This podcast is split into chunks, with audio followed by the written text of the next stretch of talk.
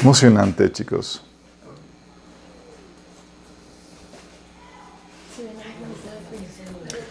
Ok, estamos en vivo en YouTube y también en Facebook y también en el fijo también está corriendo. Excelente. Um, estamos transmitiendo el canal de Minas Dominical en YouTube. Busquen Minas Dominical y en el canal de eh, Facebook, Minas Church. Lo busquen y ahí van a encontrarnos. Compartan el mensaje, por favor, ayúdenos a compartir el mensaje para que podamos llegar a más gente, para bendecir a más personas. Acuérdense que somos todo un trabajo en equipo.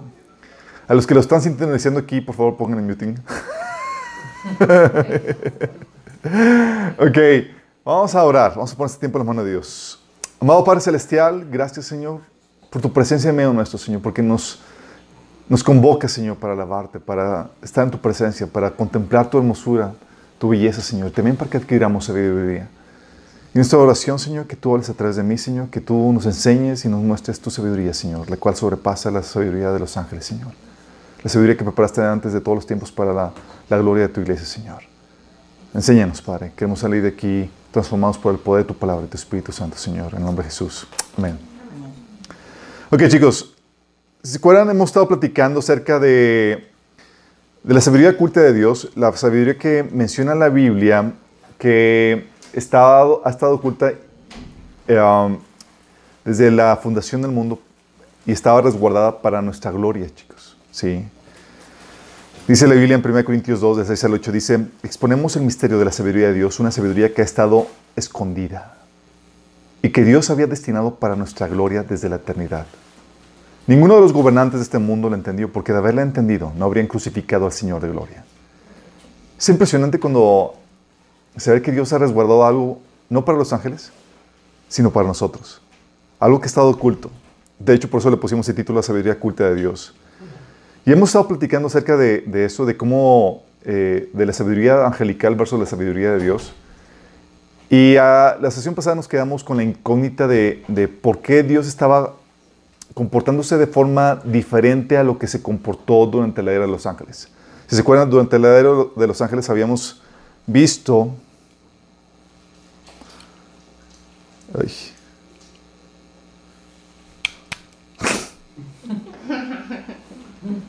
Habíamos visto que eh, la, el orden que prendieron los, los, seres angelicales era que arriba estaba el Padre, el Dios Todopoderoso, y abajo los seres eh, inferiores que son los seres angelicales y ordenados por el rango, rango de acuerdo a su poder, gloria, esplendor, belleza, sabiduría. Y entre más glorioso, más sabiduría, más esplendor, más belleza eh, tuvieran, obviamente estaban ubicados en más rango, en, en la posición más alta, porque en teoría estaban más se asimilaban más a Dios. ¿Se acuerdan?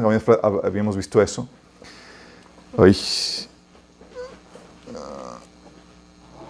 A tal punto que habíamos platicado que Satanás había. Satanás había. Eh, decía la Biblia que era perfecto en belleza, en sabiduría, en esplendor, y que pudo lograr que eh, un tercio de los ángeles escaparan con él o se rebelaron juntamente con él. Dices, oye, ¿cómo pudo haber sido eso? Y platicamos que con la rebelión del hombre, Satanás se convirtió en el Dios de este mundo y ha estado moldeando la cultura de este mundo de acuerdo a lo que aprendió durante la era angelical, chicos. Y tenemos entonces a Satanás, sí, eh, tenemos a, Satanás que tenía la forma, la belleza, el esplendor, pero le faltaba algo.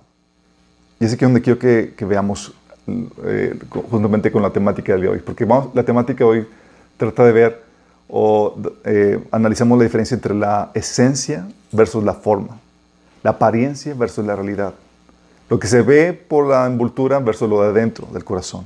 Sí. Y Satanás tenía la forma, pero no la esencia. Dice la Biblia que tenía el sello de belleza, sabiduría y perfección. Ezequiel 28 del 12 al 14, fíjate lo que dice. Dije, hombre, entonces canto fúnebre para el rey, rey Tiro, dale este mensaje de parte del Señor soberano. Dice, tú eres el modelo de la perfección, lleno de sabiduría y exquisita belleza.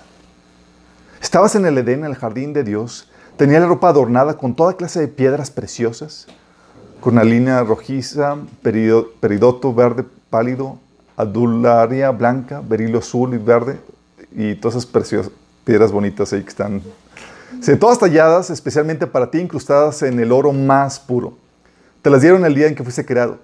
Te ordené y te ungí como poderoso ángel, guardián o querubín protector. Tenías acceso al monte santo de Dios y caminabas entre las piedras del fuego. Entonces tenías este ángel que era de lo era básicamente el más alto en su jerarquía. Perfecto. Lleno de sabiduría. Exquisita belleza. La ropa adornada con toda clase de piedras preciosas y de oro. En cuanto a poder y rango angelical, era el más alto. Era un querubín protector. La posición, y aparte tenía una alta posición en el gobierno de Dios. Ahí dice que tenía acceso al monte santo de Dios, que era donde se gobernaban todos los asuntos de la creación de Dios. En cuestión de gloria y esplendor, era lo más cercano a Dios. En sabiduría, en gloria, en belleza, en poder, en riqueza, en posición, en apariencia, chicos. Por eso no es de extrañarse que un tercio de los ángeles que hayan, eh, lo hayan seguido en su rebelión, lo vieron, lo veían diciendo, wow, el esplendor que emana. ¿Se acuerdan del apóstol Juan en Apocalipsis? La gloria, el esplendor, la belleza, la majestad, el poder de los, que emanaba el, ángel que le estaba emitiendo el mensaje ocasionó la, la adoración de Juan. Sí. Los ángeles vieron eso y dijeron, oye, pues, obviamente tiene con qué, es poderoso, y se unieron con él en su rebelión. Dice el Apocalipsis 12.4 que con la cola arrastró la tercera parte de, las estrellas del cielo y las arrojó a la tierra. Y está, cuando habla la Biblia en las estrellas del cielo, está hablando de, de, es una analogía para referirse a los ángeles. Dices, oye, vieron tanta gloria, tanta majestad, tanto poder, pues tú, la, tú te, le vas al mejor candidato, ¿no? Pero Dios, al ver que sucedió eso, fue cuando el comentario que le dice, que dice Job 4.8, que notó necedad en sus ángeles. Con eso se exhibió la falta de sabiduría angelical, chicos. Entonces, ¿cómo pudo haber sido eso? Tú y yo hemos hecho lo mismo seguramente. Porque lo que pasa con ellos es que no estaban, no se fijaron en que el corazón que es lo que importa, estaba corrompido. Dice Ezequiel 28 del 15 al 19, dice, eras intachable en todo lo que hacías desde el día en que fuiste creado hasta el día en que se encontró maldad en ti. Fíjate, gloria, esplendor, poder, sabiduría, pero ¿qué? ¿Con un corazón? Malo. Dice, tu abundante comercio o negociaciones o intrigas te llevaron a la violencia y pecaste. Entonces te expulsé en, te expulsé en deshonra en la montaña de Dios. Te eché guardián poderoso del lugar que tenías entre las piedras de fuego. Tu corazón se llenó de orgullo debido a, tu gran belleza. Tu sabiduría se corrompió a causa de tu amor por el esplendor. Entonces te arrojé al suelo y te expuse a la mirada curiosa de los reyes. Profanaste tus santuarios con tus muchos pecados y tu comercio deshonesto. Sí. Qué terrible. Está hablando de orgullo, de soberbia. Isaías 14, del 11 al 15 dice, Descendió al Seol tu soberbia, al sonido de las arpas, gusanos serán tu cama y gusanos te cubrirán. ¿Cómo caíste del cielo, lucero, hijo de la mañana? Cortado fuiste por tierra, tú que debilitabas a las naciones. Tú que decías en tu corazón, subiré al cielo en lo alto junto a las estrellas de Dios, levantaré mi trono. En el monte del testimonio me sentaré a los lados del, norte. Sobre las alturas de las nubes subiré y seré semejante al Altísimo. Órale. Dice, más derribado eres tú al Seol, a los lados del abismo. O sea, tenía gloria, esplendor, sabiduría, belleza, pero había en su corazón qué? Maldad, orgullo, soberbia. Una sabiduría corrompida, chicos. Rebeldía. Un desamor por Dios y sus propósitos para su vida. ¿Pero sabía eso? No. Tú veías y veías la gloria, el esplendor, la majestad, el poder, y dices, la riqueza, y dices, wow. ¿Y veías algo en su corazón? No, tenía un corazón corrompido. Y eso es lo que se apreciaba y se valoraba en la era angelical, chicos, la gloria, el esplendor, la sabiduría, porque entre más esplendor tenías, entre más sabiduría, entre más poder, eras más cercano a Dios. Pero luego te encuentras a Jesús, a Dios que se hace carne, chicos, y voltea el paradigma. En vez de gloria, esplendor, llega sin atractivo, sin poder, sin posesión o riqueza. Y los ángeles estaban, ah, ¿qué está pasando? Fíjate lo que dice la Biblia. Isaías 53, de 2 al 3. Creció en su presencia como vástago tierno, como raíz de tierra seca. Cuando está hablando de vástago tierno o raíz de tierra seca, está hablando de algo frágil, chicos, sin la suficiente fuerza. Dice, no había en él belleza y majestad alguna. Su aspecto no era atractivo y nada en su, en su apariencia lo hacía deseable. ¿Era guapo? ¿Era apreciable? despreciado y rechazado por los hombres, varón de dolores, hecho para el sufrimiento. Todos lo evitaban mirarlo. Fue despreciado y no lo estimamos. Era, chicos, está hablando que no había atractivo, no, era, había, era frágil. Y estamos hablando de que la Biblia menciona de que era de Nazaret. Cuando habla la Biblia de que iba a ser nazareno, chicos, está hablando de que era de una colonia o de un lugar despreciable. Dice, después de la familia fue a vivir a la ciudad de Nazaret y ahí se cumplió lo que los profetas habían dicho, lo llamará Nazareno. Y tú y yo diríamos, pues X. Sí, pero no sabes que de Nazaret, como decía Natanel, de Nazaret puede salir algo bueno. Esa es la fama. Era como que no salía nada bueno de ahí, chicos. Imagínate. Entonces, cuando decías, vienes de Nazaret, es como que vienes de, de la Indepe. de donde tú quieras. Pero era un barrio que era de lo peorcito.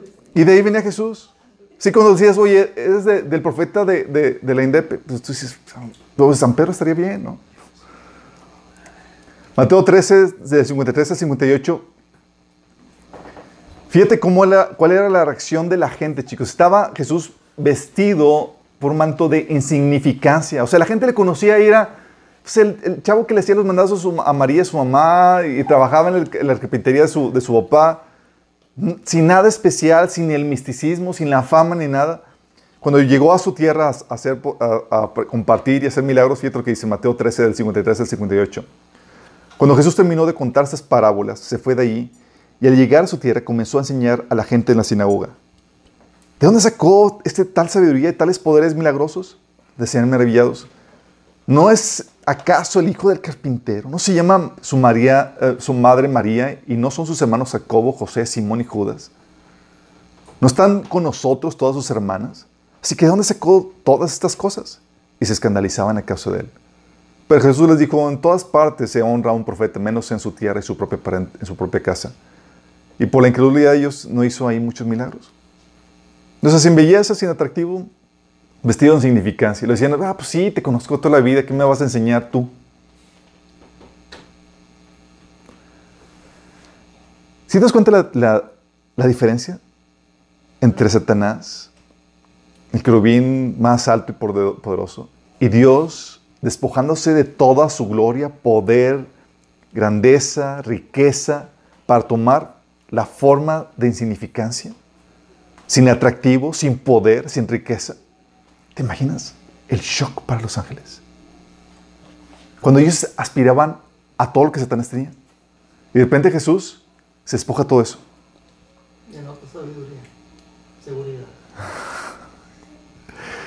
No tenía nada de eso que glorioso, pero ¿qué tenía? Tenía la esencia. Tenía la esencia, chicos. Dice, y el verbo se hizo hombre y habitó entre nosotros. Y hemos contemplado su gloria. La gloria que corresponde al Hijo unigénito del Padre. Y tú dirías, lleno de poder, riqueza, sabiduría. ¿Qué dice eso? No dice, lleno de gracia y verdad. Gracia en la Biblia es un sinónimo de amor. Está diciendo lleno de amor y de verdad. De hecho, la nueva traducción viviente lo, lo traduce como lleno de amor inagotable. Si dices, oye, Nada de eso, pero con la gloria de Dios en su esencia, lleno de amor y verdad. Dice Juan, dio testimonio de él y en voz que yo proclamó, este es aquel de quien yo decía, el que viene después de mí es superior a mí porque existía antes que yo. De su plenitud todos hemos recibido gracia sobre gracia. Sí. Pues la ley fue dada por medio de Moisés, mientras que la gracia y la verdad nos ha llegado por medio de Jesucristo. Nada de gloria, nada de poder, nada de eso. ¿Pero qué? Su corazón lleno de gracia y verdad, lleno de amor y de verdad, chicos. Dice, a Dios, a Dios nadie lo ha visto nunca. El unigénito Hijo, que es Dios y que vive en unión íntima con el Padre, nos lo ha dado a conocer. Ellos aspiraban, los ángeles, a la posición, la gloria, el poder, la majestad, todo eso que tenía Dios. Y de repente sale de Dios y quita todo eso, se quita toda esa gloria y se queda con la esencia. Dice la, ese mismo pasaje en la nueva traducción viviente, dice, entonces la palabra se hizo hombre y vino a vivir entre nosotros. Estaba lleno de amor inagotable y fidelidad. Versículo 17 dice, la ley fue dada por medio de Moisés, pero el amor inagotable de Dios y su fidelidad vinieron por medio de Jesucristo. Nadie ha visto jamás a Dios, pero el único que es Dios está íntimamente ligado al Padre. Él nos ha revelado a Dios. ¿Y vino en la forma de gloria, esplendor, grandeza como Satanás?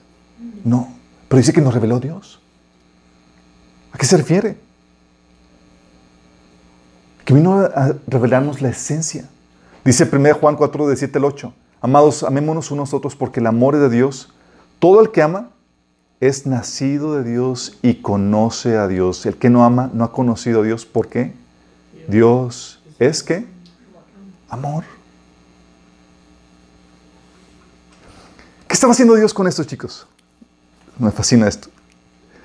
Estaba quitando todo lo ornamental, toda esa gloria, todo ese esplendor para quedarse con lo que realmente importa, con lo que realmente vale. Para los ángeles, todo ese esplendor era lo valioso y aspiraban a ello. Y Dios dice, ah, es más importante lo que no se ve. Entonces se viste de insignificancia, de falta de poder, se viste de sin posesión, sin riqueza. Y nos dice, así se va a reflejar la gloria de Dios. ¿Por qué? Porque lo que importa no es lo que se ve, chicos, esa gloria externa. Lo que importa qué? Es el corazón, la esencia. Un tercio de los ángeles fueron embaucados por el esplendor, la gloria, la sabiduría, la riqueza, la fama y demás de Satanás. Pero perdieron de vista lo más importante. Tenían corazón torcido. No tienen corazón conforme el corazón de Dios. Y el Señor empieza cambia el paradigma y dice, lo que importa no es lo de afuera. Y esto, es, esto se ve en todo el trama bíblico, chicos. En todo el trama bíblico, Dios expone la necedad angelical y expone su sabiduría divina en este sentido. Esta sabiduría que estuvo oculta durante la era angelical. Tienes a Satanás, oye, lleno de posición, belleza, perfección, pero ¿qué? Con un corazón torcido. Sí. Tienes, por ejemplo, a Saúl, ¿Te acuerdas cómo era Saúl? Dice, Saúl era el hombre más apuesto en Israel. Era tan alto que los demás apenas le llegaban al hombro. Luego Samuel dijo a todo el pueblo, ¿en base a qué? En base a lo que veía. Este es el hombre que Dios ha escogido como su rey. No hay nadie como él en todo Israel. Y todo el pueblo gritó, ¡Viva el rey! ¡Viva!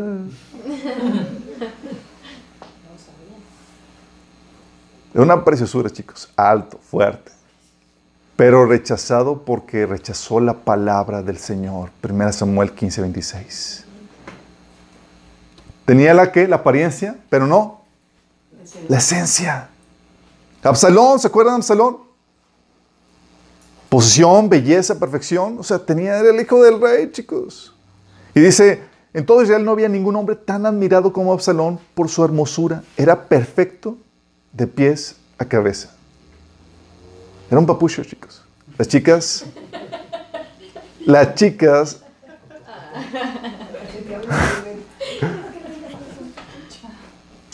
todas cacheteaban, chicos, por él, chicos. Oye, pero cacheteaban la banqueta, chicos. ¿Pero qué? Destruido por su rebeldía. Tenía la apariencia, pero no tenía qué? La esencia. ¿O te acuerdas de Eliab cuando cuando Samuel fue enviado a ungir al sustituto del rey Saúl, No aprendió la lección Samuel, chicos. Ya había ungido a un súper guapo, alto. Y aparece el primero de los hijos de, de Y, y luego eh, ve al primero y lo ve grande, fuerte. Cuando llegaron, Samuel se fijó en Eliab y pensó, sin duda, este es el ungido del Señor. Y el Señor se le aparece el coscorrón. El Señor le dijo a Samuel, no te dejes impresionar por su apariencia ni por su estatura, porque yo lo he rechazado. Posición, altura, belleza, pero ¿qué? Esencia. Rechazado por su corazón. Tenía la apariencia, pero no tenía la esencia. Goliat, chicos, poderoso guerrero, pero destruido por un adolescente. Dice luego Goliat, es 1 Samuel 17, 4 a 7, un campeón filisteo de Gad salió entre las filas de los filisteos para enfrentarse a las fuerzas de Israel. Medía casi 3 metros de altura. Llevaba un casco de bronce y su, y su eh, cota de malla hecha de bronce pesaba 57 kilos y también tenía puestos protectores de bronce en las piernas y llevaba una jabalina de bronce sobre el hombro. El asta de su lanza era tan pesada y gruesa como un rodillo telar con una punta de hierro que pesaba casi 7 kilos.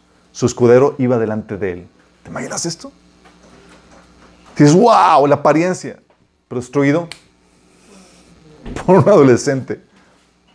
¿O te acuerdas en el Nuevo Testamento el caso del fariseo, chicos? Un hombre moral y religioso, pero condenado por Dios. Dice en Lucas 18, del 10 a 14, dos hombres subieron al templo a orar. Uno era fariseo y el otro era, era recaudador de impuestos. El fariseo se puso a orar consigo mismo, oh Dios, te doy gracias, porque no soy como otros hombres.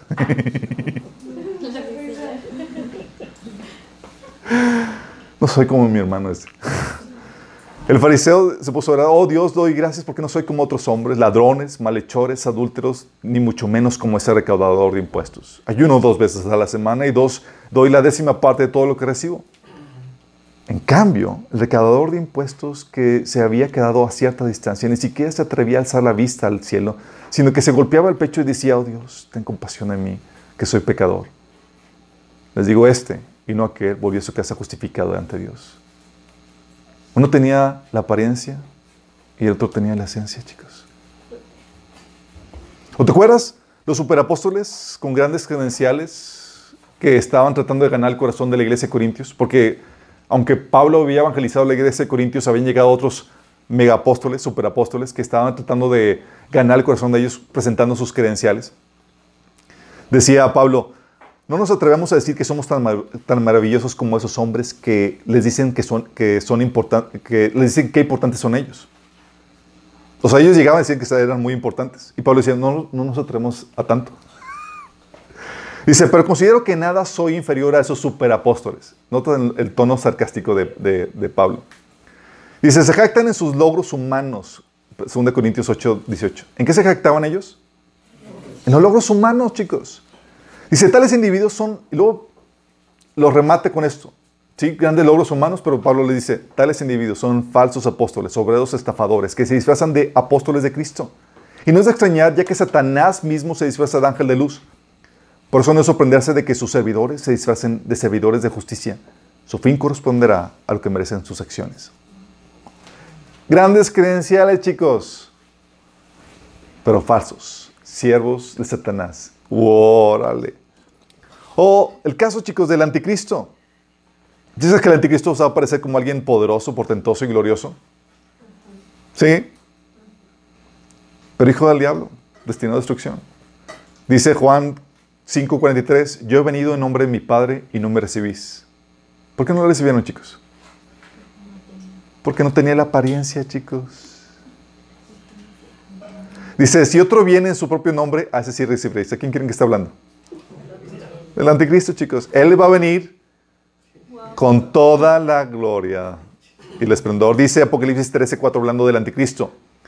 Dice que el mundo adoró al dragón por haberle dado semejante poder al anticristo y también adoraron al anticristo. ¿Quién, quién es tan, tan grande como el anticristo? Exclamaban. ¿Quién puede luchar contra él? Imagínate. Grande, poderoso y decía con toda la autoridad.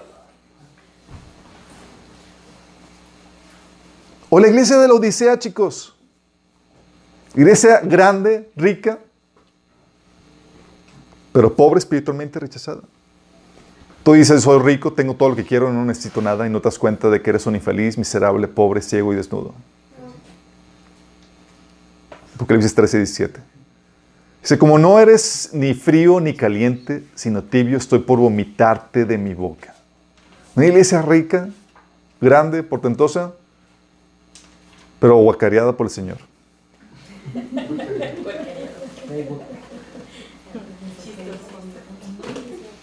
O la iglesia de Filadelfia, chicos. ¿Sí nos cuenta la diferencia, el contraste entre la apariencia y la esencia, chicos? Contraste con la iglesia de Filadelfia, chicos. Una iglesia chica y débil, pero fiel. Dice Filipenses 3.8, yo sé que tus fuerzas son pocas, pero has, obedecido mi palabra y no has renegado mi nombre. ¿En qué estaba fijando, Señor? En la esencia, chicos. O el caso donde la Biblia nos habla de los famosos y aceptados, pero falsos. Dice Lucas 6, del 25 al 26. Hay de ustedes los que ahora están saciados porque sabrán lo que es pasar hambre. Hay de ustedes los que ahora ríen porque sabrán lo que es derramar lágrimas. Hay de ustedes cuando todos los elogien. Desen cuenta que los antepasados de esta gente trataron así a los falsos profetas. Voy, o sea, tenían la aprobación, los elogios de todo, pero eran ¿qué? Catalogados con los falsos profetas. Versos los denigrados y rechazados, pero verdaderos. Mateo 5 del 11 al 12. Dichosos serán ustedes cuando por mi causa la gente los insulte, los persiga y levante contra ustedes toda clase de calumnias. Alégrense y llénense de júbilo porque les espera una gran recompensa en el cielo. Así también persiguieron a los profetas que les persiguieron ustedes. Rechazados, denigrados, chicos, pero verdaderos. Sí. O un David adolescente, del cual se olvidaron. ¿Te acuerdas cuando mandaron, cuando llamaron a todos para, para ungir? Y, y pregunta, al punto de que pregunta al profeta, ¿son todos tus hijos? Y el papá se puso a pensar, a ver.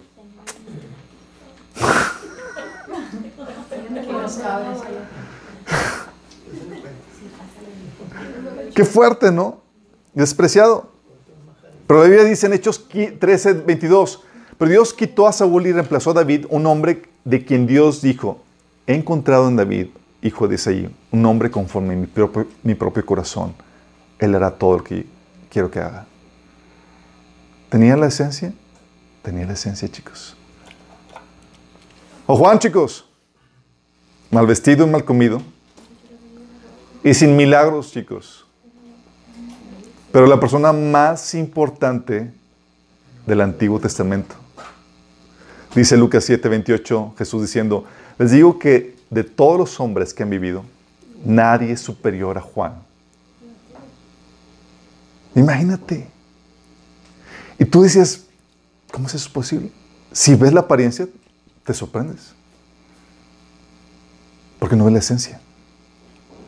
O Jesús, chicos, sin riquezas, sin vestidos, sin títulos,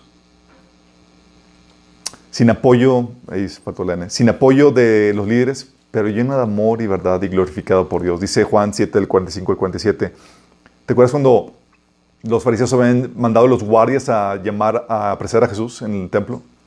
Los guardias del templo volvieron a los jefes de los sacerdotes y a los fariseos quienes los interrogaron, ¿se puede saber por qué no lo han traído?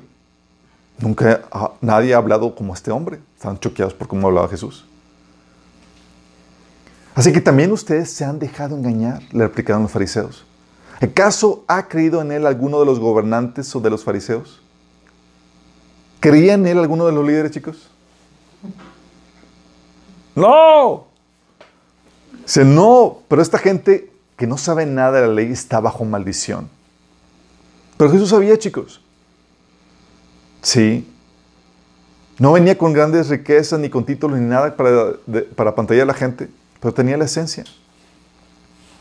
Dice Mateo 12, de 41 al 42, los habitantes de Nínive se levantarán en juicio contra esta generación y la condenarán, porque ellos se arrepintieron al escuchar la predicación de Jonás. Y aquí tienen ustedes a uno más grande que Jonás. Y tú lo podías ver, chicos.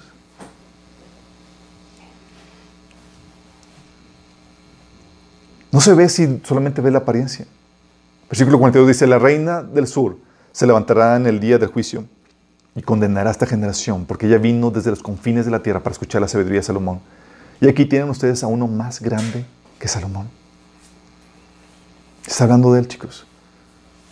Estaba Jesús consciente de que la gente estaba, al igual que los ángeles, y es esperarse, este mundo ha sido moldeado por la cultura angelical caída.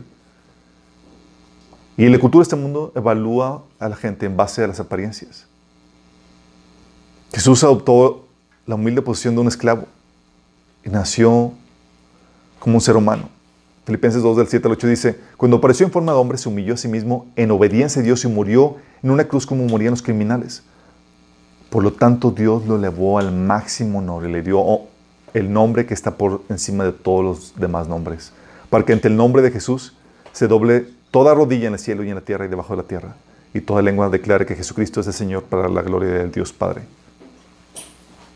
Con respecto a este, con respecto a Jesús, que fue despreciado, chicos, y aborrecido, dice Isaías 49, 7. Así dice el Señor, el, rey, el Santo de Israel, al despreciado y aborrecido por las naciones. Fíjate, el mundo fue hecho por Él y fue despreciado y aborrecido.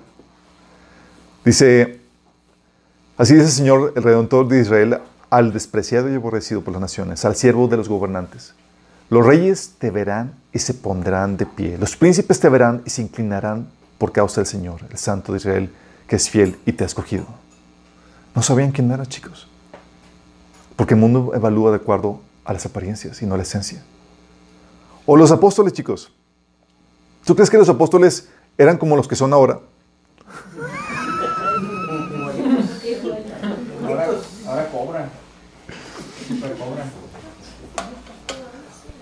Chicos, nada que ver. Eran gente insignificante, chicos. Insignificante. En Hechos 4.13 dice, los gobernantes al ver la osadía con que hablaban Pedro y Juan y al darse cuenta de que era gente sin estudios ni preparación, la reina Valera dice, era gente de vulgo, o sea, la plebe, quedaron asombrados y reconocieron que, estaban, que habían estado con Jesús. Era gente insignificante, chicos, gente del palo, sin estudios ni preparación. Y Pablo dices, oye, bueno, pero llegó Pablo súper acá, sí, súper bien estudiado. Pero en la forma como veías a Pablo, chicos, tú veías y decías, no dabas ni un 5 por él.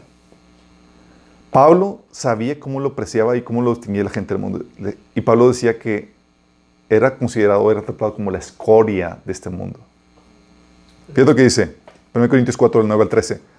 A nosotros los apóstoles, Dios nos ha hecho desfilar en el último lugar, como a los sentenciados a muerte. Hemos llegado a ser un espectáculo para todo el universo, tanto para los ángeles como para los hombres. Por causa de Cristo nosotros somos los ignorantes. Ustedes en Cristo son los inteligentes. Los débiles somos nosotros, los fuertes son ustedes. A ustedes se les estima, a nosotros se nos desprecia. Hasta este momento pasamos hambre, tenemos sed, nos falta ropa, se nos maltrata, no tenemos dónde vivir. Muy diferente a los apóstoles de hoy. ¿Estás consciente? Con estas manos nos matamos trabajando. Si nos maldicen, bendecimos. Si nos persiguen, nos soportamos. Si nos calumnian, nos tratamos con gentileza. Se nos considera la escoria de la tierra, la basura del mundo. Y así hasta el día de hoy. Fíjate lo que dice Pablo. Hasta aún ante su propia iglesia tenía que defenderse. dice 2 Corintios 10. Pues algunos dicen, sus cartas son duras y fuertes, pero él en persona no impresiona a nadie y como orador es un fracaso.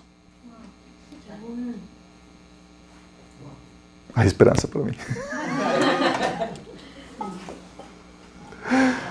Segundo Corintios 6, 2 dice, aparentemente tristes, pero siempre alegres, pobres en apariencia, pero enriqueciendo a muchos, como si tuviéramos, como si no tuviéramos nada, pero poseyendo todos.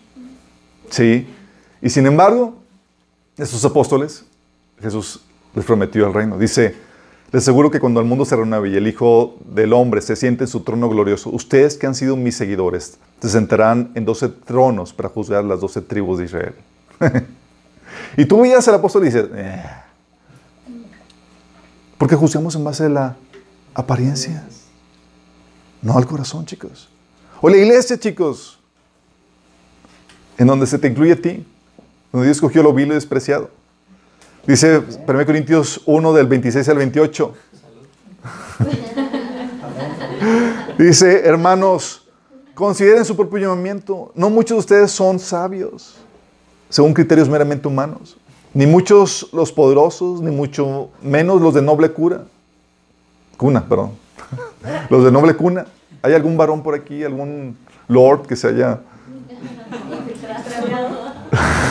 que se haya filtrado? Dice, pero Dios escogió lo insensato del mundo para avergonzar a los sabios. Escogió lo débil del mundo para avergonzar a los poderosos. También escogió lo más bajo y despreciado y lo que no es nada para anular lo que es. Y esta gente que escogió Dios, dice la Biblia en Apocalipsis 5 del 9 al 10, que dice, con tu sangre nos has redimido para Dios de todo linaje, lengua, pueblo y nación, y nos has hecho para nuestro Dios reyes y sacerdotes. dices, güey, ¿cómo está eso? ¿Cómo queréis de sacerdotes? Estos despreciados ante el mundo, estos que eran débiles, reyes, dice, y reinaremos sobre la tierra. Y si acaso no te caía el 20 de lo que se trata, Jesús te lo aclara en Lucas 7, 28, que dice, les digo que de todos los hombres que han vivido, nadie es superior a Juan. Sin embargo, hasta la persona más insignificante en el reino de Dios es superior a él. Está hablando de la iglesia, chicos. Dios escondió la grandeza con manto de insignificancia, haciendo que se vea como tú y como yo.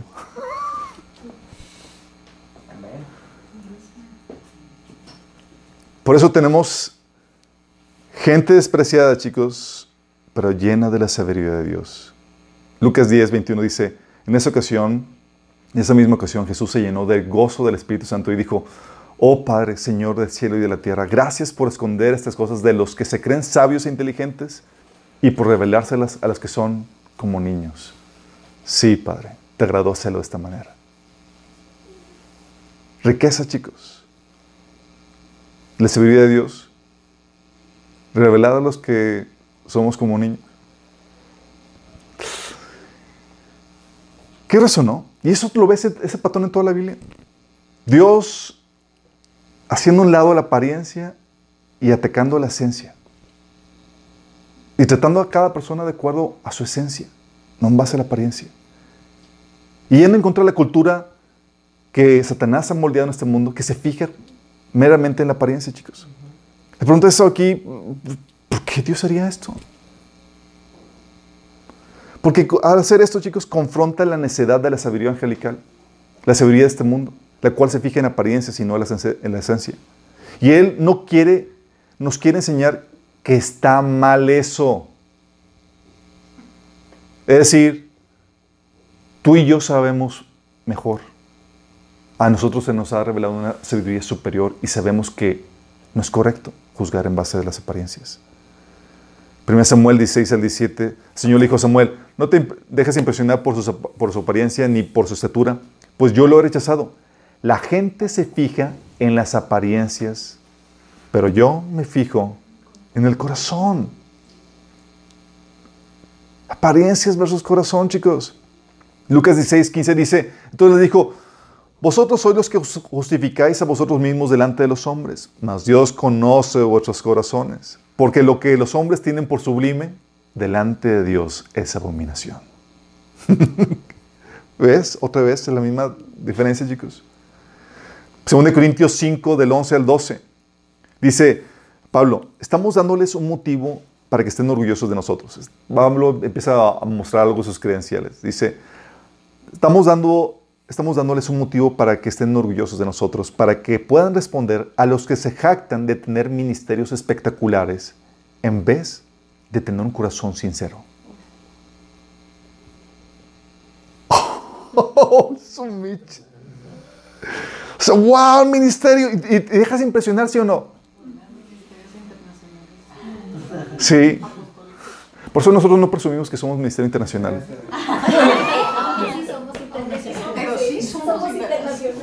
somos internacionales. Estamos, somos iglesias, somos iglesias.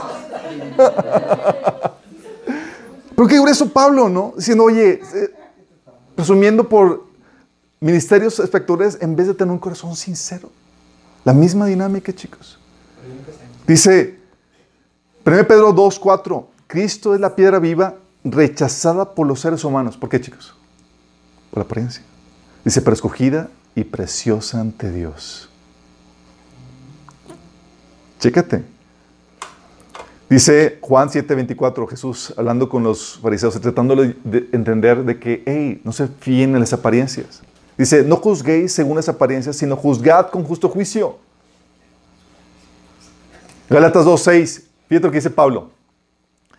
Tú y yo, chicos, porque todavía somos moldeados por este mundo, tú vemos acá un líder, acá, wow, si te presentaron uno de los apóstoles de Jesús, dirías, wow, oh, guana, guana. Pablo llega a visitarlos y dice, y Pablo, fíjate la, actitud, en cuanto a los que eran reconocidos como personas importantes, aunque no me interesa lo que fueran, porque Dios no juzga por las apariencias, esos tales no me impusieron nada nuevo. te lo vuelvo a leer. En cuanto a los que eran reconocidos como personas importantes, él está hablando del episodio cuando Pablo fue a visitar a los apóstoles. Aunque no me interesa lo que fueran, porque Dios no juzga por las apariencias. O sea, se dejaba deslumbrar por la posición y el estatus, el renombre. Nada que ver. Y esa actitud, chicos, muchas veces ofende a los que están en posesión. O sea, tú los tratas como X, porque tú juzgas en base al corazón, no en base a la apariencia. Y ellos, ¡Ah! no me está dando la honra que merezco. Pero todos quedamos en eso, fíjate. Aún para escoger pareja, chicos, dice Proverbios 31:30, engañoso es el encanto y pasajera la belleza. La mujer, en cambio, que teme al Señor es digna de alabanza. ¿Qué te haciendo? El contraste otra vez. La apariencia versus la esencia. Pero tú y yo nos dejamos de lumbrar por, wow, qué belleza. En vez de, wow, qué corazón.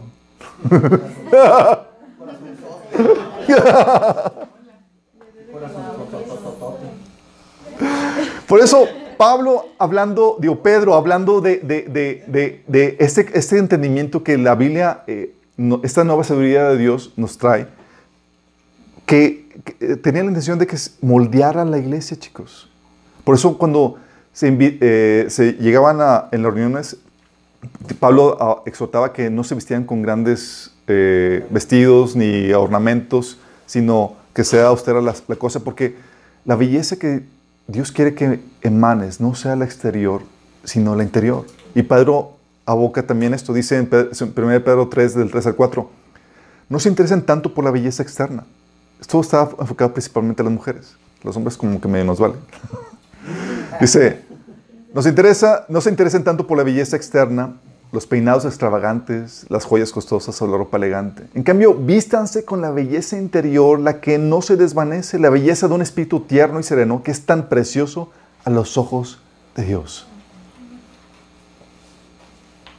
Entonces, ¿por qué se dio eso? Porque está, contrastando la sabiduría angelical, la cual es necedad para Dios. ¿Y quién de ti enseñarte una nueva sabiduría?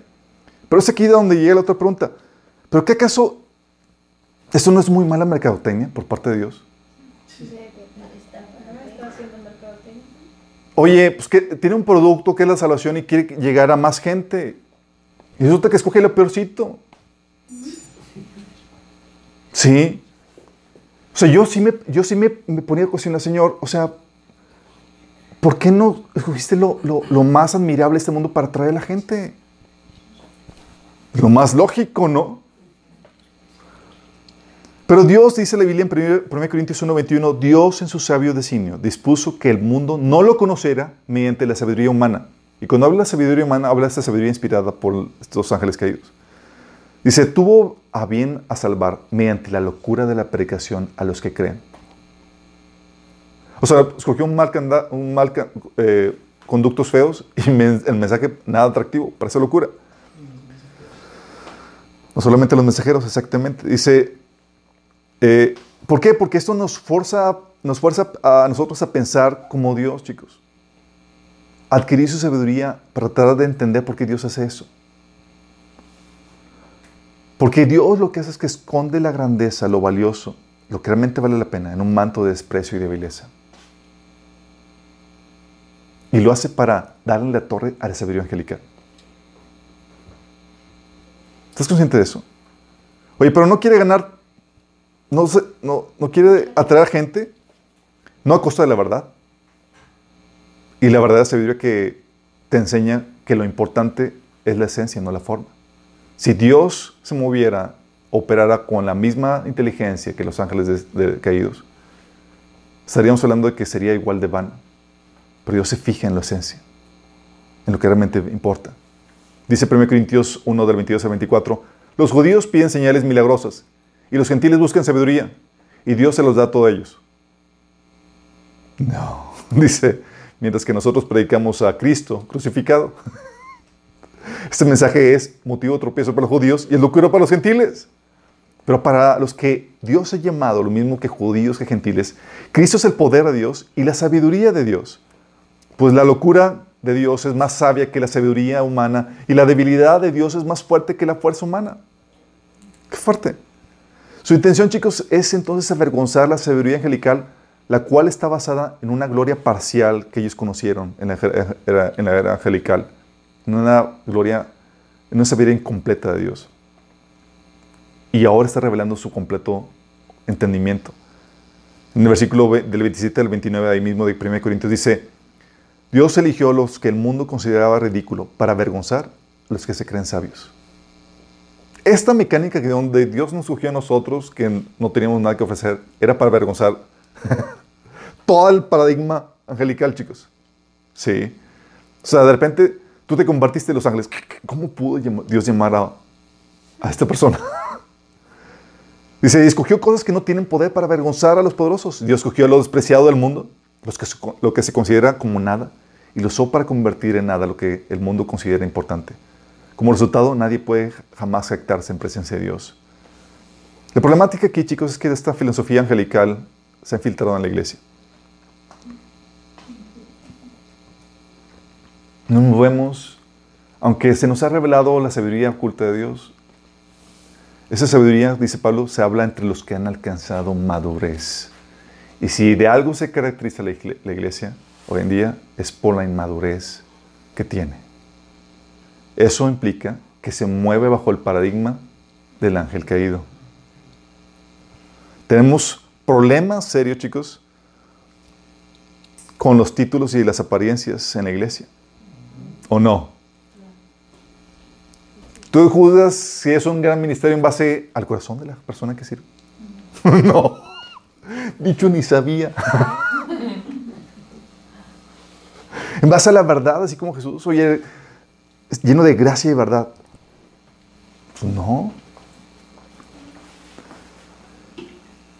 Tienes, en la iglesia de Corinto, chicos, Pablo tenía esta problemática. Como todavía eran cristianos inmaduros, ¿cómo crees que se operaban o se movían los, los, cristianos de Corinto?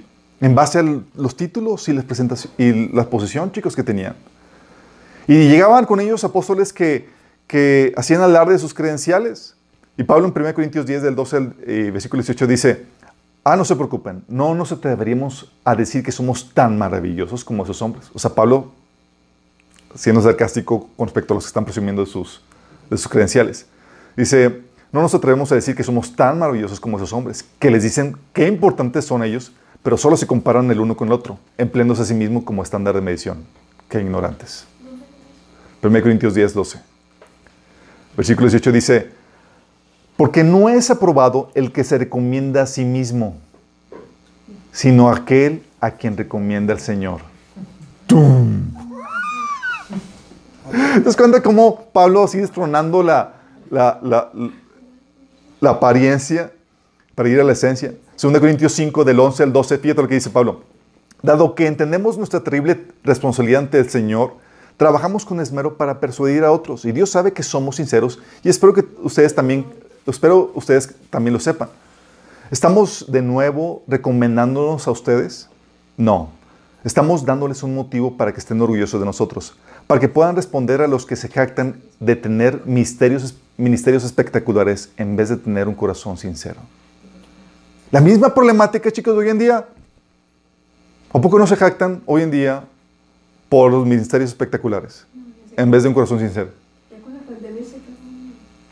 Ya con la pandemia se acaban los ministerios espectaculares. Pero en Corintios 11, del, del 11, eh, del 16 al 17, versículo 21 y 23, y capítulo del 12 al, al 1 y 11 dice, fíjate lo que dice.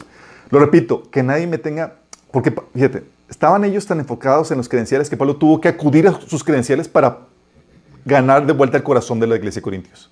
Dice Pablo, lo repito, que nadie me tenga por insensato, pero aun cuando así me consideren, de todos modos recíbanme, para poder jactar un poco.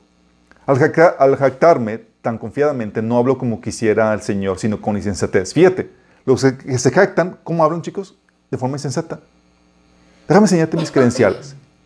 dice, son insensato. Ya que muchos se ufanan como lo hace el mundo, también lo haré yo. Si alguien se atreve a dárselas de algo, también yo me atrevo a hacerlo. Y lo digo como un insensato. ¿Son ellos hebreos? Pues yo también. ¿Son israelitas? También yo lo soy. ¿Son descendientes de Abraham? Yo también. ¿Son siervos de Cristo? ¡Qué locura! Yo lo soy más que ellos. Fíjate lo que tuvo que llegar Pablo para ganar de vuelta a la iglesia de Corintios que se basaba en las apariencias y no en el corazón, chicos. Dice, ah, ok, ¿se fijan en eso? Ok, ¿quieren credenciales? Aquí les van las credenciales. Dice, mi jactancia no serviría de nada, empieza a tupir ahí con todas sus credenciales, dice, llega al punto de, las visiones, dice, mi jactancia no serviría de nada, sin embargo, debo seguir adelante. A mi pesar, contaré acerca de visiones y revelaciones que provienen del Señor. Empieza a contar sus revelaciones. Órale. A ver, ¿qué onda? ¿Qué revelaciones tienen ellos? dice, me, luego termina diciendo, me he portado como un insensato. Pero ustedes me han obligado a ello. ¿Por qué como un insensato? O sea, tú dirías, pues es normal y tienes credenciales, presúmelas. Dice, ustedes deberían haberme elogiado, pues de ningún modo soy inferior a los superapóstoles, aunque no soy nada. Heavy. Pero eso tenía la iglesia de Corintios, por eso tenía la problemática de divisiones, chicos. Porque ¿en qué se fijaban ellos? Las apariencias. 1 Corintios 3, del 3 4 dice, mientras hay entre ustedes celos y contiendas, ¿no serán inmaduros? ¿Acaso no se están comportando según criterios meramente humanos? Y cuando habla criterios meramente humanos, está hablando de esa sabiduría angelical querida, chicos. Cuando uno afirma, yo sigo Pablo y otro, yo sigo Polos, no es porque están actuando con criterios humanos. Entonces, gente juzgando en base a las apariencias, chicos, en cuestión de ministerio. Aún a los hermanos que no tienen ningún ministerio. Llegas y tú los ves y los tratas de acuerdo a cómo los ves. Cómo ves, cómo se viste y demás. Y las apariencias. Santiago 2 del 13 4 dice, miráis con agrado al que trae ropa espléndida. Le dices, siéntate tú aquí en buen lugar. Y dices el pobre, estate tú ahí en pie o siéntate aquí bajo mi estrado. ¿No hacéis distinciones entre vosotros mismos y venís a ser jueces con malos pensamientos? ¿Por qué? Es la forma en que opera el mundo y el cristiano inmaduro, como no conoce la sabiduría de Dios, opera bajo este paradigma. Pero el llamado que el Señor nos da es un llamado a poner atención en la esencia. La esencia es el corazón, chicos. Tú puedes ver la gloria de Satanás inmensa, llena de sabiduría, esplendor, riqueza y demás, y el corazón torcido, porque te perdiste de, vista la esencia. Pero lo que debemos de tener, poner atención es la esencia en su corazón. ¿Cómo es su corazón? ¿Ama al Señor? ¿Vive en su temor? ¿Confía en Él? ¿Actúa por amor a Él, motivado por, por su gloria? ¿Actúa de acuerdo a la verdad? ¿Cómo es su corazón? Dice 2 Corintios 5, 16. Así que de ahora en adelante no, nos consideramos, no consideramos a nadie según criterios meramente humanos, aunque antes conocimos a Cristo de esta manera, ya no lo hacemos así. ¿A qué se refiere Pablo con esto? De que no consideramos a nadie criterios meramente humanos. Aquí ya no juzgamos según la apariencia, chicos. Dice, antes juzgamos a Cristo sí, pues lo vimos un judío despreciado, crucificado, o sea, ¿qué, ¿qué onda con eso? Pero dice, ahora vemos y entendemos por la esencia. Y Pablo, en, 2 Corintios 6, del 4 al 17, del 4 al 10, da las credenciales de un apóstol, chicos, en base a su corazón. no en base a la magnitud de sus logros, chicos. ¿Cómo, se demostraban los apóstoles que eran verdaderos siervos de Dios? Pablo, aquí te da un ejemplo de esto. Y vas en el listado que no muestra, ah, fundé tantas iglesias, tengo tantos miembros. Fíjate lo que dice. En todo lo que hacemos, demostramos que somos verdaderos ministros de Dios. Y aquí viene la manera como lo demuestra. Sí. Abrimos 100 iglesias, tenemos 100 pastores bajo nuestra cobertura. Nada de eso dice, con paciencia soportamos dificultades, privaciones y calamidades de toda índole. Fuimos golpeados, encarcelados, enfrentamos turbas enfurecidas, trabajamos hasta quedar exhaustos, aguantamos noches sin dormir y pasamos hambre. Demostramos lo que somos por nuestra pureza, nuestro entendimiento, nuestra paciencia, nuestra bondad y por el Espíritu que está dentro de nosotros y por nuestro amor sincero. Fíjate, ¿qué esencia? Dice, con fidelidad predicamos la verdad. El poder de Dios actúa en nosotros. Usamos las armas de la justicia con la mano derecha para atacar y con la izquierda para defender. Servimos a Dios ya sea que la gente nos honre o nos desprecie, sea que nos calumnie o nos elogie. Somos sinceros, pero nos llaman impostores. Nos ignoran aun cuando somos bien conocidos. Vivimos al borde de la muerte, pero aún estamos con vida. Nos han golpeado, pero no matado. Hay dolor en nuestro corazón, pero siempre tenemos alegría. Somos pobres, pero damos riquezas espirituales a otros. No poseemos nada y sin embargo lo tenemos todo. ¿Tú te hubieras fijado en esto para identificar a Pablo como un verdadero apóstol? En la vida. En la vida, chicos. ¿Por qué? Porque todavía opera en muchos el paradigma de este mundo. Te jactas en... La Biblia nos enseña a jactarnos no en nuestros logros, sino en el poder de Dios que reposa sobre nosotros en nuestra debilidad. Fíjate lo que dice, 2 Corintios 12, del 6 al, 8, dice, solamente me jactaré de mis debilidades. Ya Pablo rectificando y corrigiendo todas esas eh, credenciales que tuvo que presumir a la iglesia de Corintios, dice, ah, ok, vamos a lo que realmente, a lo, que, a lo básico, a, a la esencia. Si he de jactarme de algo, me voy a jactar de mis debilidades. Y tú, ¿what? ¿Cómo que tus debilidades? Dice, Dios le dio un aguijón en la carne y dice Pablo en el versículo 8, en tres ocasiones distintas le supliqué Señor que me lo quitara. Cada vez que cada vez él me dijo, mi gracia es todo lo que necesitas, mi poder actúa mejor en la debilidad. Así que ahora me alegra jactarme de mis debilidades para que el poder de Cristo pueda actuar a través de mí. ¿Y tú crees, este poder de Cristo que actúa a través de ti se manifiesta en gloria, esplendor y demás? no. ¿Cómo se manifiesta? Nada más en, en tú pudiendo aguantar sin abandonar la fe, sin abandonar a Cristo, esas pruebas y dificultades que estás enfrentando. Dice, así que me alegra, alegra jactarme de, mis debilidades para que el poder de Cristo pueda actuar a través de mí. Es por eso que me deleito en mis debilidades, en los insultos, en privaciones, en dificultades que sufro por Cristo. Pues cuando soy débil, entonces soy fuerte. Lo importante es, la Biblia nos enseña, chicos, es el corazón y lo sabemos. Famoso pasaje de 1 Corintios capítulo 13, chicos. ¿Qué te dice? Dice, si hablo en lenguas humanas y angelicales, pero no tengo amor, no soy más que un metal que resuena, un platillo que hace ruido. Si tengo el don de profecía y entiendo todos los misterios y poseo todo el conocimiento, y si tengo una fe que logra trasladar montañas, pero me falta amor, no soy nada. Pero para el mundo, guana, guana, chicos. ¡Wow! Movió la montaña. Sí. Dice, si reparto entre los pobres todo lo que poseo y si entrego mi cuerpo para que lo consuman las llamas, pero no tengo amor, nada gano con eso. Pero tú y yo sí nos dejamos impresionar, chicos. Al punto de que, oye, hizo tal liberación, tal mega ministerio, pero no conociste la esencia, chicos. Mateo 7, el 21, 23, fíjate lo que dice. No todo el que me dice Señor, Señor entrará en el reino de los cielos, sino solo el que hace la voluntad de mi Padre que está en el cielo. Muchos me dirán aquel día, Señor, ¿no profetizamos en tu nombre? Y en tu nombre expulsamos demonios y hicimos muchos milagros. Imagínate, wow, el hermano con un poderoso ministerio de liberación. Tremendo profeta de Dios. Palabra acertadísima. Y tú asombrado por eso.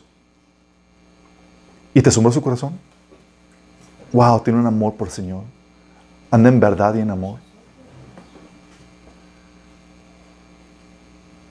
Pero nos asombra lo, lo grandioso de los dones y el ministerio, chicos. Dice Jesús, muchos me dirán aquel día, Señor, Señor, no profetizamos en tu nombre y en tu nombre expulsamos demonios, hicimos muchos milagros. Entonces les diré claramente, jamás los conocí. Aléjense de mí, hacedores de maldad. Se viste la apariencia, pero nunca viste la esencia, chicos. Tienes el caso que acaba de salir de, de Rabbi Secaraya que hemos comentado. Un ministerio internacional donde ha alcanzado mucha gente y se ha convertido y apologeta de donde visitó las principales universidades, defendió la fe de Cristo y demás.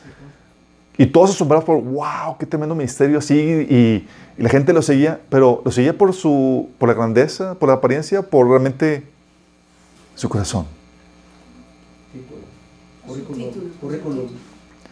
Por eso, chicos, como lo que importa es la esencia, la Biblia nos enseña a ser muy cautelosos para juzgar. Por eso Pablo decía en 1 Corintios 3, 21 y 4 del 3 al 6, dice, así que no se jacten de seguir un líder, un líder humano en particular. ¿Por qué? Porque típicamente cuando ves un líder ves que la apariencia, el don, la unción, sí, pero no es su corazón. Dice Pablo, en cuanto a mí, me importa muy poco cómo me califiquen ustedes o cualquier autoridad humana. Ni siquiera confío en mi propio juicio en ese sentido. Tengo la conciencia limpia, pero eso no demuestra que yo tenga razón. Es el Señor mismo quien me evaluará y tomará la decisión. Así que no juzguen a nadie antes de tiempo, es decir, antes de que el Señor vuelva. Pues el Señor sacará a la luz nuestros secretos más oscuros y revelará nuestras intenciones más íntimas. Imagínate, oye, tú al hermano lo catalogabas de un, dices, este va a ir delante con todas las coronas. No, tremendo ministerio que está sirviendo el Señor y toda la cosa. Y tronado porque su corazón lo hacía para su buena gloria. ¿Y tú sabías eso? ¿Vas entendiendo, chicos? Dice, entonces Dios dará a cada uno el reconocimiento que le corresponda. Amados hermanos, pues el caso de Apolos, puse el caso de Apolos y el mío propio como ilustración de lo que les vengo diciendo. Si prestan atención a lo que les cité de las escrituras, no, estarían orgullosos de uno de sus líderes a costa de otro. Si te das cuenta, nos enseña a trascender la apariencia para irnos a la esencia, al corazón. Y aún así, es complejo. Es muy difícil discernir las motivaciones y lo que realmente está, lo que la persona hace o piensa en, en el secreto de su corazón. Y no solamente juzgamos a las personas, chicos, en base a las apariencias y no en base a la ciencia. También las circunstancias.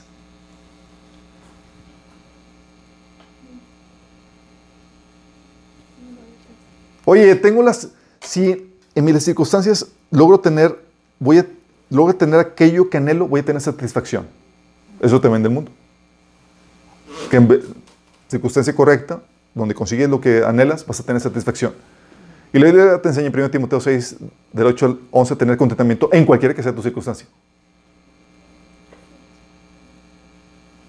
Sí. O la apariencia, donde piensas que eres, vas a ser feliz con la boda de tus sueños. No más consigues la, el matrimonio de tus pesadillas. ¿A poco no, chicos? El típico enfoque de las bodas es, especialmente las mujeres, es tener una boda súper bonita, ¿a poco no? De ensueño. De ensueño. ¿Sí o no? Nosotras no es cierto. Y eso, y eso, chicos, fíjate, y eso cae en la apariencia. En vez de, oye, en vez de, oye, lo que realmente importa, ¿me estoy casando con la persona correcta? Oye, ¿estoy casándome con la persona que Dios estableció para mí? ¿Eso es lo que importa? Hoy estoy lista para el matrimonio. ¡Órale! Pero te venden el mundo, te, te vende el mundo la idea de que tienes una boda bonita, wow, bendecida por el pastor que tú querías y toda la cosa.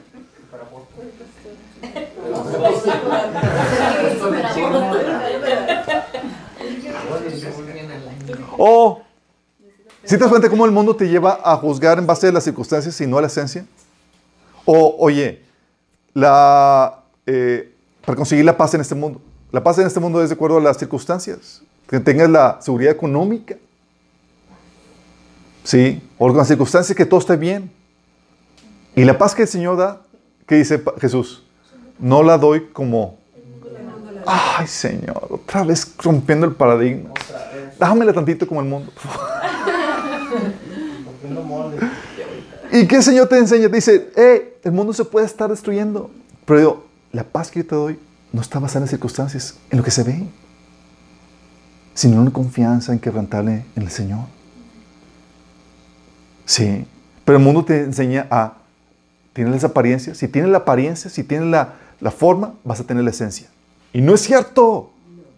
O típica, esto se da mucho en, en, en, las mujeres que tienen, visualizan la Navidad perfecta. Dices la Navidad perfecta, el, el, platillo perfecto, el pavo todo horneado, todos bien vestidos, los regalos bien puestos, la gente bien eh, invitada y demás. Pero no pasa que llega el familiar incómodo que te arruina eso, que la comida se quemó, etc. Dice, se arruinó la Navidad. ¿O poco no? Sí. Versus la esencia que el Señor te enseña, hey, donde haya sido, tal vez no hubo ni comida eh, pomposa ni, ni nada de eso, sino te quedaste con armonía, amor, con tu familia, con salud, con salvación. Y el mundo te enseña you con eso. O sea, pero la casa bonita, adornada, la luz y demás, y tú ni, ni, te alcanzó poner el pinito. ¿Qué te enseña el mundo? Las apariencias. Si tienes la forma, vas a tener la esencia. Y Cristo nos enseña filosofía del mundo caído. Hay que enfocarnos en la esencia. Sí. Igual el éxito. Dice, si lo tienes la posición, el estatus económico, la aprobación de la gente, el éxito. El Señor nos enseña la victoria en medio de la posesión, en medio de la frustración. Juan 16, 33. Sí. Lo interesante del caso, chicos, con esto, es que al final de todo, la apariencia va a corresponder a la esencia. Al final de todo, la apariencia corresponderá con la esencia. Quiero que entiendas esto, chicos. Dios no es el mayor porque sea el más sabio, grande, exaltado, sublime, sino por su esencia, que Él es el amor, es verdad. Él es fiel. Por su esencia, por quien Él es Él. Lo exaltado y lo sublime viene por consecuencia de su esencia, chicos. Te voy a poner, para que veas, entiendas mejor esto. Tienes en Satanás una gloria otorgada. Fue creado en gloria y esplendor, ¿sí o no? Sí. Dice, tú eres el modelo de la perfección, lleno de sabiduría y de exquisita belleza. Estabas en el Edén y el jardín de Dios, tenía la ropa adornada de tocas de piedras preciosas, todas eh, talladas especialmente para ti e incrustadas en el oro más puro. Te las dieron el día en que fuiste creado. Te ordené y te ungí como poderoso ángel guardián. Tenías acceso al monte santo de Dios y caminabas entre las piedras de fuego. Eras intachable en todo lo que hacías, desde el día en que fuiste creado hasta el día en que se encontró en ti maldad. Tu abundante comercio te llevó a la violencia y pecaste. Entonces te expulsé en deshonra de la montaña de Dios. Fíjate, dice. Satanás tuvo una gloria otorgada de inicio, chicos pero al final no correspondió a su esencia. ¿Y qué pasó? Le fue quitada. Dice, entonces te expulsé en deshonra de la montaña de Dios. Te eché, guardián poderoso, del lugar que tenías entre las piedras de fuego. Tu corazón se llenó de orgullo debido a tu gran belleza. Tu sabiduría se corrompió a causa del amor y por el esplendor. Entonces te arrojé al suelo y te expuse la mirada curiosa de los reyes. Profanaste tus santuarios con tus muchos pecados y comercio deshonesto. Entonces hice brotar fuego de tu interior y te consumió. Te reduje a cenizas en el suelo a la vista de todos los que te miraban. Todos los que te conocían se horrorizaron por tu destino. Has llegado a un final terrible. Tenía la gloria, tenía el esplendor, pero se le había otorgado. Sí. ¿Pero qué crees? Su esencia no correspondía a ello. ¿Y qué pasó? Le fue quitado. Dice Isaías 14, del 11 al 15, descendió al Seol tu soberbia y al sonido tus arpas, gusanos serán tu cama y gusanos te cubrirán. Como está del cielo, lucero, hijo de la mañana. Cortado fuiste por tierra, tú que debilitabas a las naciones, tú que decías en tu corazón, subiré al cielo, a lo alto junto a las estrellas de Dios, levantaré mi trono, en el monte del testimonio me sentaré a los lados del norte, sobre las alturas de las nubes subiré y seré semejante al Altísimo, mas tú derribado eres hasta el Seol, a los lados del abismo. ¿Qué pasó? Satanás tuvo una gloria inicial otorgada, pero que no correspondió con su esencia, chicos. ¿Y qué pasó? le fue quitada. Sí. Pero el mundo te hace ver, no, pero si tú, tú, eh, si tú tienes lo exaltado, lo sublime, lo poderoso, tú estás bien. En cambio con Jesús tenemos lo contrario, chicos. Jesús no tuvo gloria de inicio, pero tenía la esencia correcta. Así que le fue dada la gloria que le corresponde de acuerdo a su esencia. ¿Qué es lo que dice la Biblia? Apocalipsis 5, del 8 al 13. Sabemos que se humilló hasta el sumo y que fue, no hubo belleza, no hubo grandeza en su, en su inicio, ¿verdad? Fíjate lo que dice Apocalipsis 5, del 8 al, 13. Cuando hubo tomado el libro, está hablando del Cordero de Dios en el cielo, los cuatro seres vivientes y los 24 ancianos se postraron delante del Cordero Tenían arpas y copas de oro llenas de incienso, que, son las oraciones de los santos. Y cantaban un nuevo cántico diciendo, digno eres de tomar el libro y de abrir sus sellos, porque tú fuiste inmolado. Fíjate, ¿por qué? Porque fuiste inmolado. Con tu sangre nos has redimido para Dios de todo linaje, lengua, pueblo y nación, y nos has hecho para nuestro Dios reyes y sacerdotes y reinaremos sobre la tierra. Y miré y oí las voz de muchos ángeles alrededor del trono y de los seres vivientes y de los ancianos, y su número eran millones de millones, que decían a gran voz, el Cordero que fue inmolado es digno de tomar el poder, las riquezas, la sabiduría, la fortaleza, la honra, la gloria y la alabanza. ¿Estás entendiendo? Jesús comenzó sin nada, pero tenía la esencia y terminó con toda la gloria, la riqueza, la sabiduría, la honra, la gloria, el poder. ¿Estás entendiendo? Dice, y todo lo que ha creado que está en el cielo, y fue y sobre la tierra, y debajo de la tierra, y en el mar, y todas las cosas que en ellos hay, oí decir, al que está sentado en el trono y el cordero, sea la alabanza, la honra, la gloria y el poder por los siglos de los siglos. ¿Estás entendiendo, chicos? Jesús comenzó sin nada, chicos. Era despreciable, sin atractivo, sin gloria, sin esplendor. Pero tenía lo correcto, la esencia. Y al final, por tener la esencia correcta y demostrarla, le fue dado toda la gloria, todo el poder, toda la sabiduría, toda la riqueza, toda la fortaleza, toda la honra. ¿Vamos? Al punto de que dices, oye, pues estaba estaba sin atractivo. El Salmo 45 de 2 al 4 habla de la manifestación glorificada de Jesús. Dice, eres el más apuesto de todos. De tus labios se desprenden palabras amables. Dios mismo, Dios mismo te ha bendecido para siempre. Ponte la espada, oh poderoso guerrero. Eres tan glorioso, tan majestuoso. ¿Era así al inicio? No. Cabalga con majestad. ¿Cabalgaba al inicio con majestad? Ni un burrito. Cabalga con majestad hacia la victoria y defiende la verdad, la humildad y la justicia. Avanza para realizar obras imponentes. ¿Hacía obras imponentes Jesús?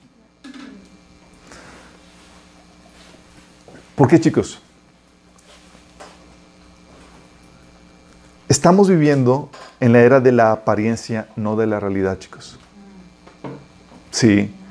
En la era que viene, la realidad determinará la apariencia, chicos. La realidad de lo que eres va a determinar tu apariencia. La envoltura concordará con lo que, con el contenido del dulce, chicos. ¿Te ha tocado que, oye, ahora son, está... Sí. Dice, como dice Jesús, como dice la Biblia, conoceremos como fuimos conocidos, chicos. Ahora hay cosas, una imagen, una posición asignada. Oye, algunos tienen posición, riqueza, algunos son guapos, otros son, sí, tienen, otros más o menos, otros ahí. Ahorita hay una imagen, una posición asignada, así como lo fue asignado a Lucifer, una posición, una gloria, chicos, asignada. Mas no tenía la esencia. Y tú puedes tener la belleza, la riqueza, la habilidad, el poder, la sabiduría, pero el corazón equivocado. Entonces, igual que Lucifer, esa belleza te será quitada. Esa sabiduría te será quitada. Y viceversa. Tal vez tú no tenías nada, pero tenías el corazón correcto. Y te va a ser dado gloria, honra, poder, majestad. Sí. Por eso, chicos, dices, oye, gente despreciable que está sufriendo mucho sin honra, sin, gloria ni nada. Pablo decía, esta, esta leve tribulación momentánea produce en nosotros un cada vez más excelente, eterno peso de gloria. A los que están pasando más situaciones, más humillaciones y demás, más gloria, más gloria. Tú, no, tú ni en cuenta. Por eso nos vamos a sorprender cuando el Señor venga, chicos. Hay gente por la cual tú no das ni un cacahuate, partido por la mitad.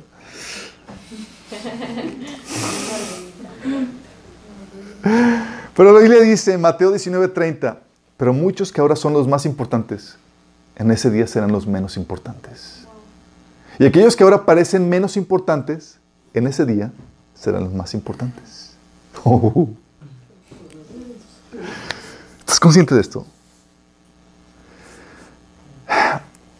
Cuando, yo, cuando el Señor me estaba enseñando todo esto, me tocó escuchar por casualidad una aplicación de Paul Washer, que donde llegaron con él y le preguntaron, oye Paul, ¿quién es el predicador más grande, de cuál tu opinión?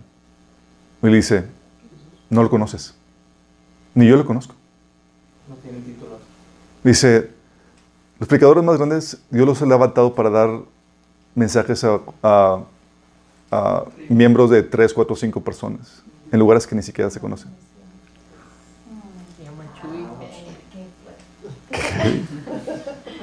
¿Estás consciente de la dinámica? Porque no se trata de qué tanto, sino al corazón.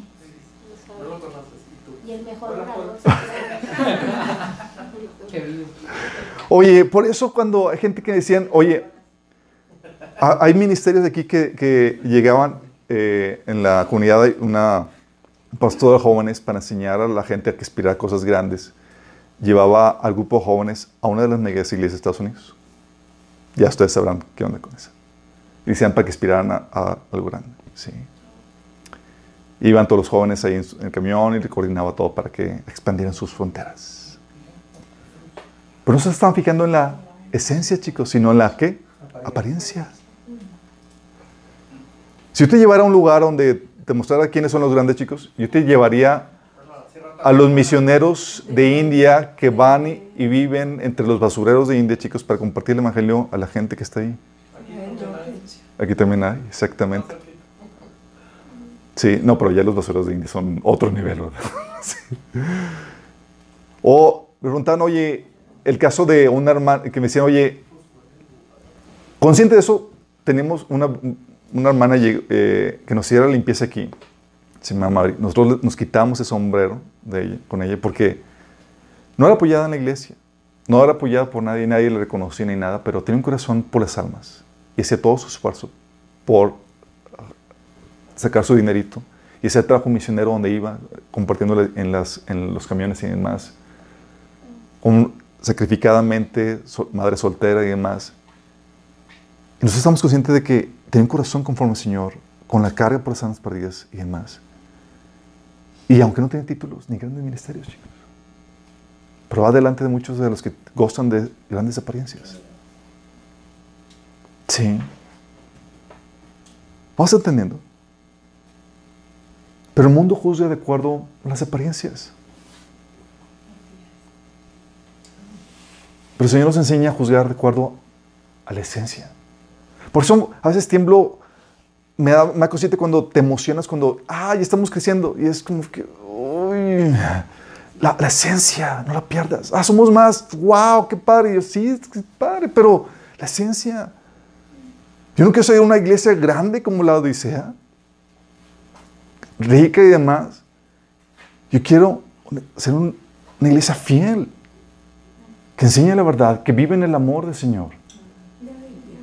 Sí.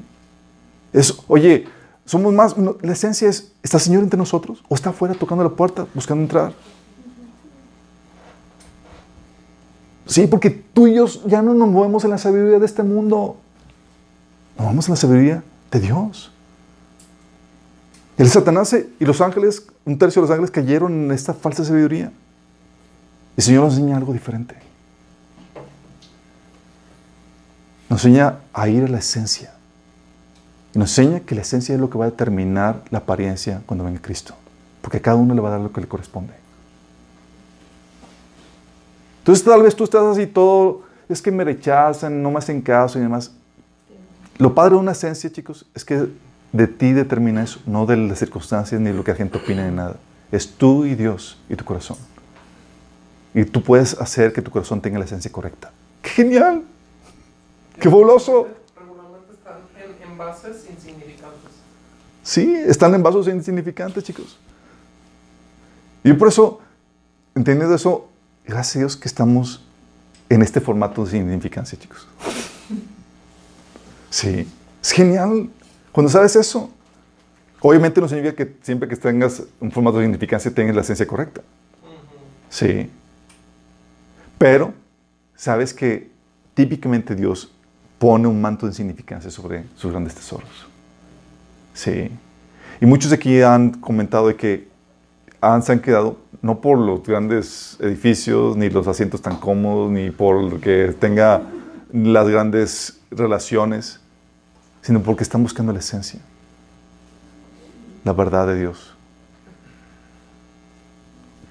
Y pone Dios filtros de ese tipo, chicos. La gente que juzga en base a las apariencias ni se para. Sí.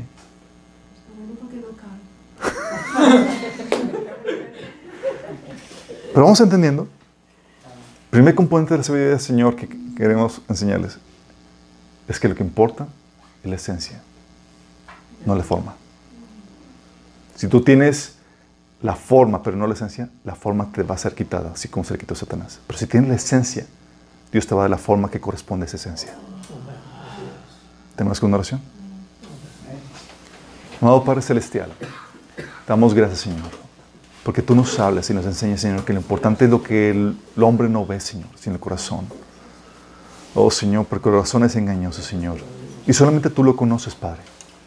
Queremos, Señor, que tú nos ayudes a tener un corazón correcto delante de ti, Señor. Aunque el mundo no lo aprecie, aunque el mundo no lo agradezcas, aunque la gente no lo valore, Señor, queremos estar bien delante de ti, Señor. Porque lo que importa no es lo que opine la gente, sino lo que opines tú, Señor. Padre, que podamos corregir cosas que hay torcidas e incorrectas en su corazón, Señor. Para que podamos presentarnos delante de ti, Señor, puros y sin mancha, Señor, para recibir lo que merecemos, Padre. Sabemos que la gloria que tú nos darás sea determinada por lo que hay en nuestro corazón, Señor. Porque con qué motivación hicimos lo que hicimos, Señor. Simplemente caminamos en el amor del Señor, en la verdad, Señor, o en la de nuestras vidas, Señor. Ayúdanos, Señor, a enderezar nuestros caminos. Gracias, Señor, por enseñarnos la sabiduría que viene de lo alto, Señor. No la mundana, la terrenal, Señor. Que podamos vivir de acuerdo a tu sabiduría, Señor. Y no de acuerdo a la sabiduría de este mundo. Te lo pedimos en nombre de Jesús. Amén.